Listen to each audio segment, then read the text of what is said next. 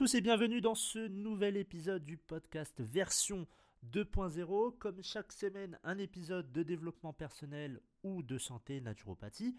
Aujourd'hui, on va s'intéresser à un sujet qui est souvent méconnu, mais qui est très important, surtout pour les femmes, et il s'agit de l'endométriose. A tout de suite.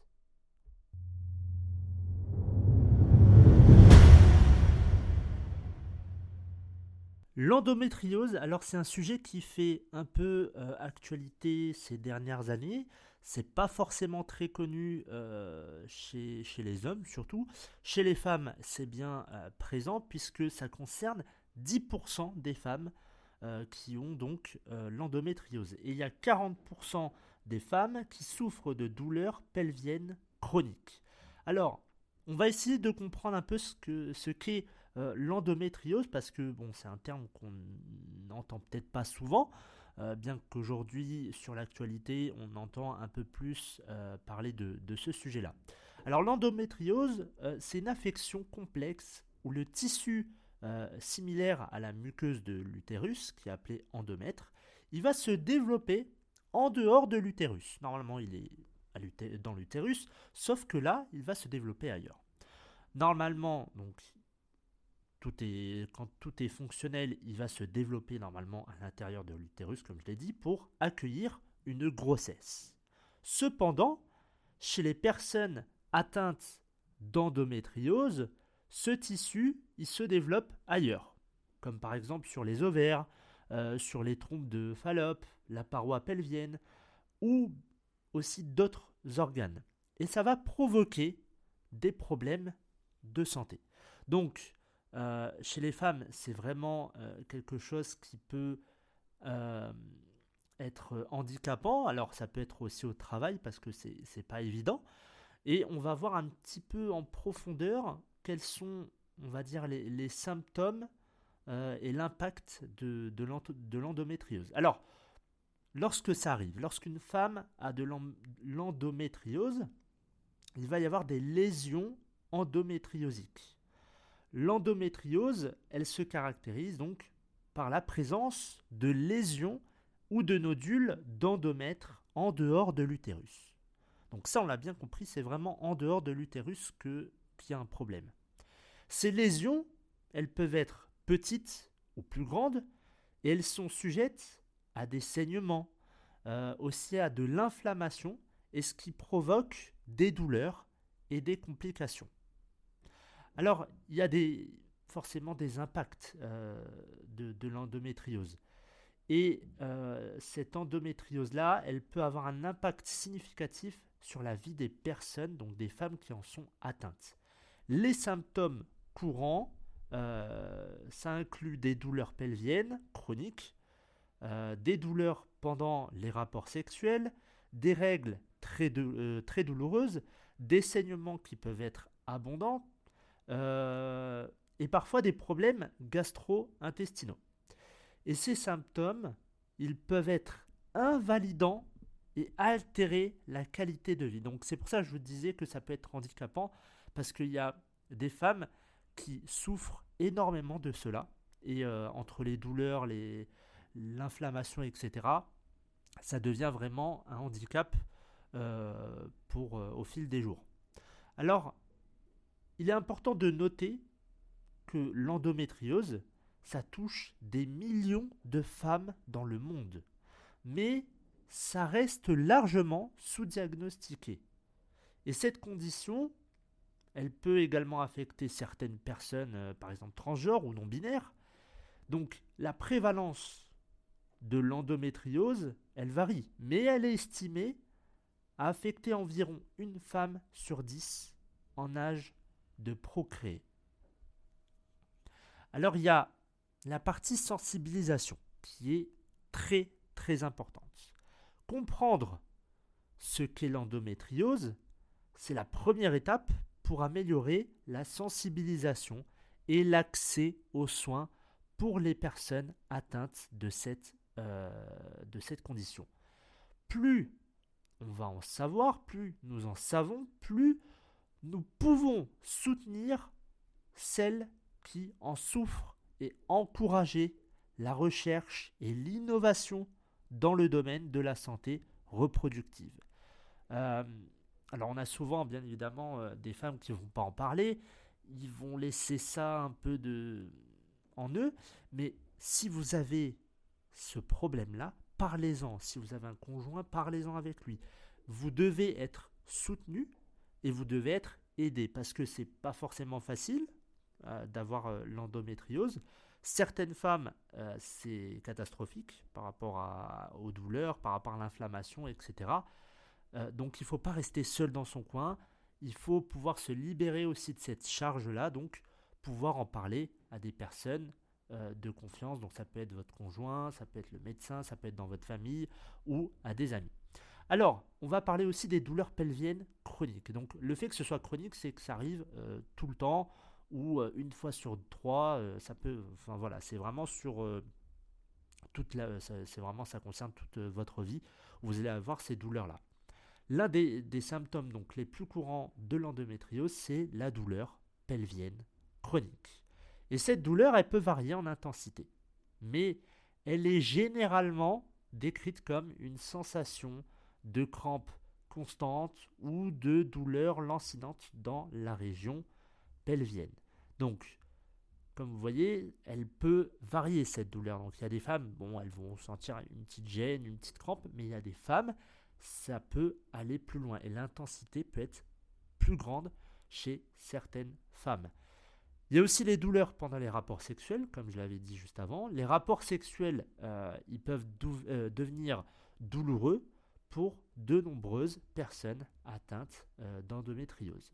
Les lésions endométriosiques, ils peuvent provoquer des douleurs pendant l'activité sexuelle, ce qui peut avoir un impact significatif sur la vie intime, forcément pour un couple. Et ça, beaucoup euh, de couples, malheureusement, euh, souffrent parce que bah, la femme, malheureusement, pendant les rapports, c'est pas, ça lui fait mal, il y a les douleurs, il y a l'inflammation, etc. Donc, ça peut effectivement avoir un impact sur votre couple. Donc c'est pour ça qu'il faut en parler, voir s'il n'y a pas des traitements, puisque beaucoup de femmes aujourd'hui ont un traitement. Si euh, mes souvenirs sont bons, on est à 68% des femmes qui ont un traitement.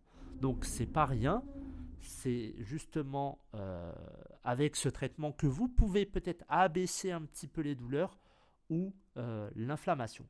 Ensuite, il y a les règles douloureuses. Donc ça, c'est ce qu'on appelle la dysménorrhée. Donc là, la, dysménorrhée, ou les règles douloureuses, on va appeler ça comme ça pour euh, plus de facilité, c'est un symptôme fréquent de l'endométriose. Les règles douloureuses, elles peuvent être si intenses qu'elles limitent la capacité à vaquer aux activités quotidiennes pendant la menstruation. Ensuite, avec les règles, bien évidemment, il y a les saignements qui peuvent être abondants, qu'on appelle la ménorragie. Alors, l'endométriose, ça peut forcément et également entraîner des saignements menstruels abondants. Ça peut causer une anémie et un inconfort supplémentaire, en plus des douleurs, en plus euh, des règles euh, douloureuses, euh, de l'inflammation.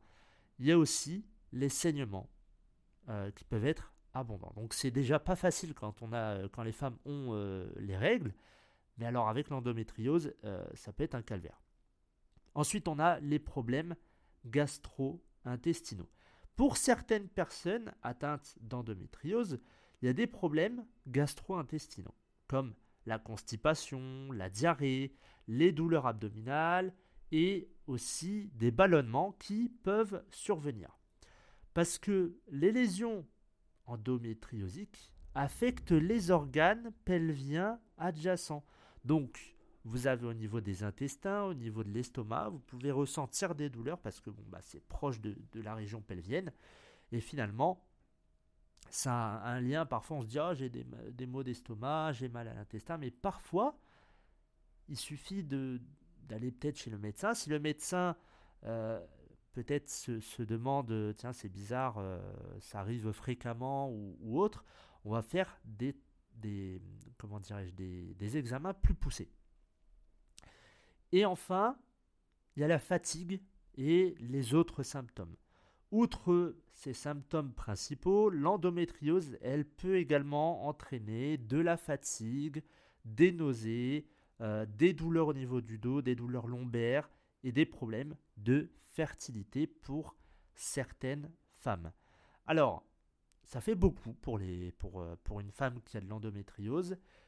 Ça dépend de l'intensité, ça dépend de là où est située euh, euh, l'endométriose. Donc c'est, ça peut être sur les, les trompes de, de, Fallope, ça peut être autre part. Et c'est pas évident. Chaque jour, il y a des, des milliers, enfin même des millions dans le monde de femmes qui en souffrent euh, quotidiennement, qui en souffrent dans leur couple, qui euh, souffrent mentalement, physiquement, et c'est pas facile pour eux. Donc il faut un soutien permanent pour euh, les femmes atteintes d'endométriose.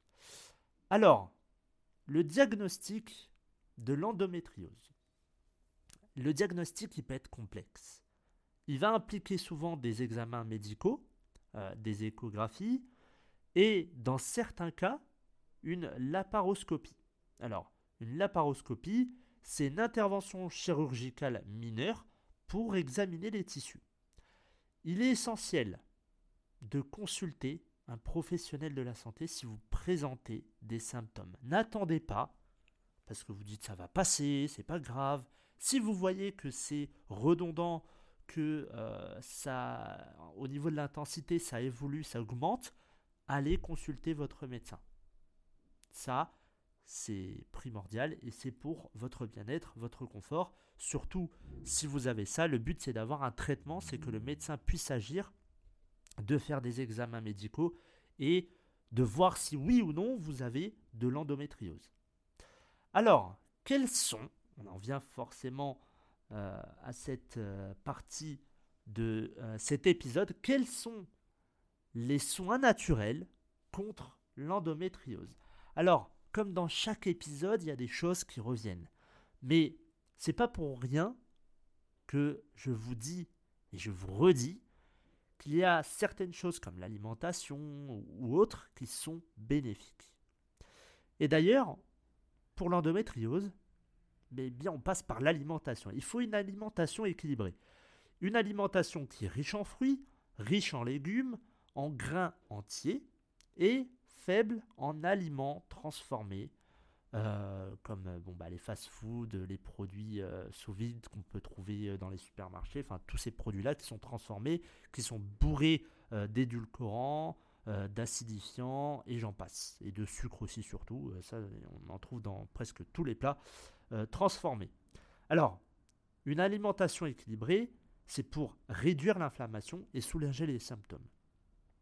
Vous pouvez prendre aussi des suppléments il y a certains suppléments comme les acides gras oméga 3, euh, la curcumine qui est, euh, qui est issue euh, du curcuma et la vitamine D qui peuvent avoir des effets anti-inflammatoires qui peuvent être bénéfiques contre l'endométriose.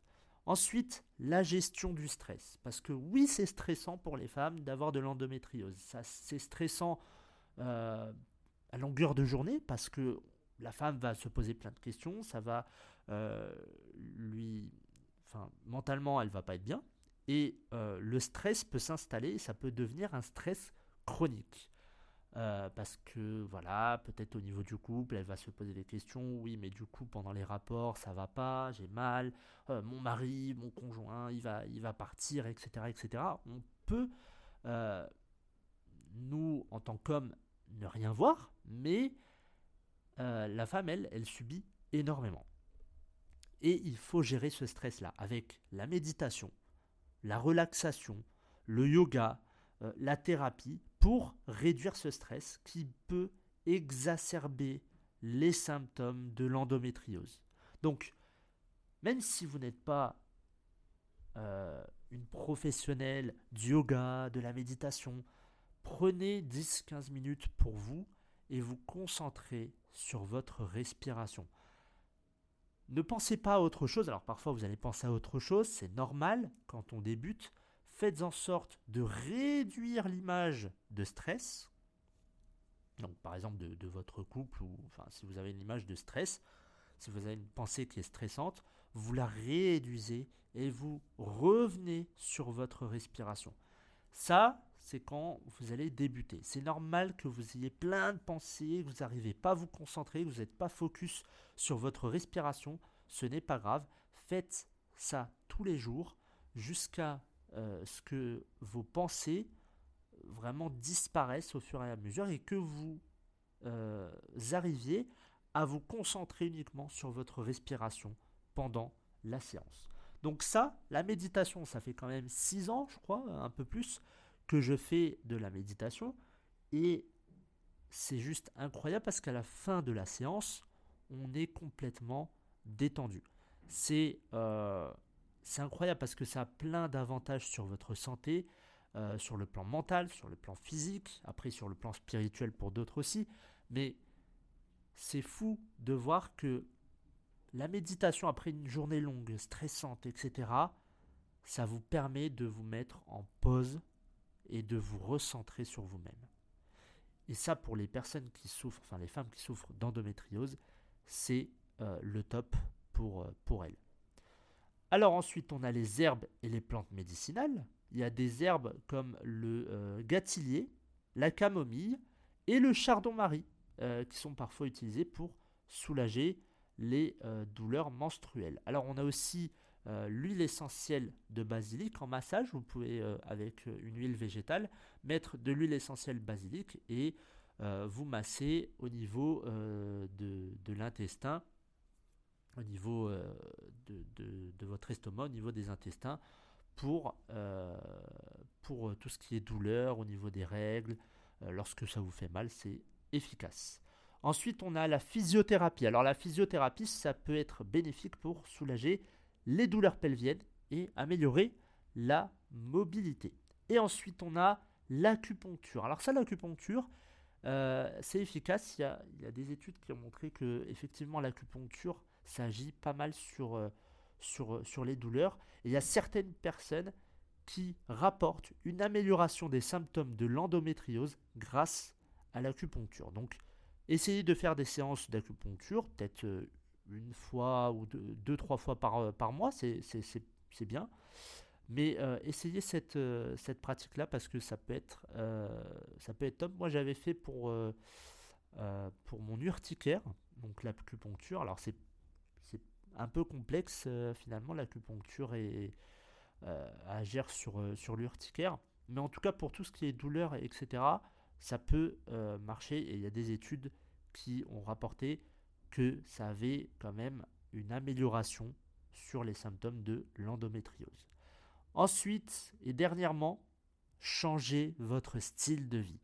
Il va falloir éviter le tabac forcément, réduire la consommation d'alcool ou même éliminer l'alcool et maintenir un poids corporel sain qui peut aussi aider à gérer les symptômes. Alors, un poids corporel sain, c'est vous montez sur votre balance, vous voyez que vous faites 75 kg, vous dites ah je suis bien, je suis pas bien. Moi j'ai tendance à dire il faut vérifier son poids, certes, parce que le poids c'est le poids total de votre corps, c'est les os, c'est les tissus, c'est les muscles, c'est la composition de, votre corps, l'eau, etc. Donc c'est tout qui est pris en compte. Mais en supplément, ce que euh, j'ai l'habitude de dire euh, à certaines personnes, c'est de faire, de, mesurer le tour de taille. Parce que le tour de taille, ça va vous donner une indication sur la partie euh, grasse, en fait. Ça va vous donner une valeur sur, euh, sur votre corps, savoir si vous êtes trop gras. Donc, vous prenez euh, un mètre, vous mesurez votre tour de taille, et si je ne me trompe pas, pour les hommes, on doit être en dessous de 90, je crois, 90 cm, et pour les femmes, c'est en dessous de 80, mais je suis plus très sûr des, chiffres. Vous pouvez les retrouver sur, sur Internet, mais de mémoire, je pense que c'est ça. Donc, vous mesurez votre tour de taille, vous voyez si vous êtes au-dessus, si vous êtes en dessous, et là, vous pourrez vous dire, ok, bon, là, il va falloir que euh, je revoie mon alimentation ou pas. Après, vous pouvez faire du sport, bien évidemment, ça va être bénéfique. Pas trop en intensité pour éviter les douleurs, mais euh, vous pouvez courir. Alors, à part si ça vous fait mal, vous pouvez euh, faire du vélo. Tout ce qui ne va pas forcément demander euh, une, charge lourde au niveau du ventre, au niveau des abdos, parce que là, ça, va vous faire mal et c'est pas le, but tant attendu. Donc, le sport, réduire la consommation d'alcool, le tabac, on évite, et votre poids ainsi que le tour de taille. Voilà pour cet épisode, j'espère qu'il vous aura plu. N'hésitez pas à vous abonner au compte Instagram P-du-bas version 2.0 et aussi au compte euh, principal du projet Evolution, lefebvre.dimitri. Euh, n'hésitez pas à écouter les autres épisodes. Il y a plus de 100 épisodes dans le podcast version 2.0 du développement personnel, la santé, la naturopathie. Le but, c'est que vous puissiez évoluer, que vous puissiez avoir un esprit sain dans un corps sain. Voilà pour moi, je vous retrouve la semaine prochaine pour un épisode de développement personnel. Bonne semaine à tous.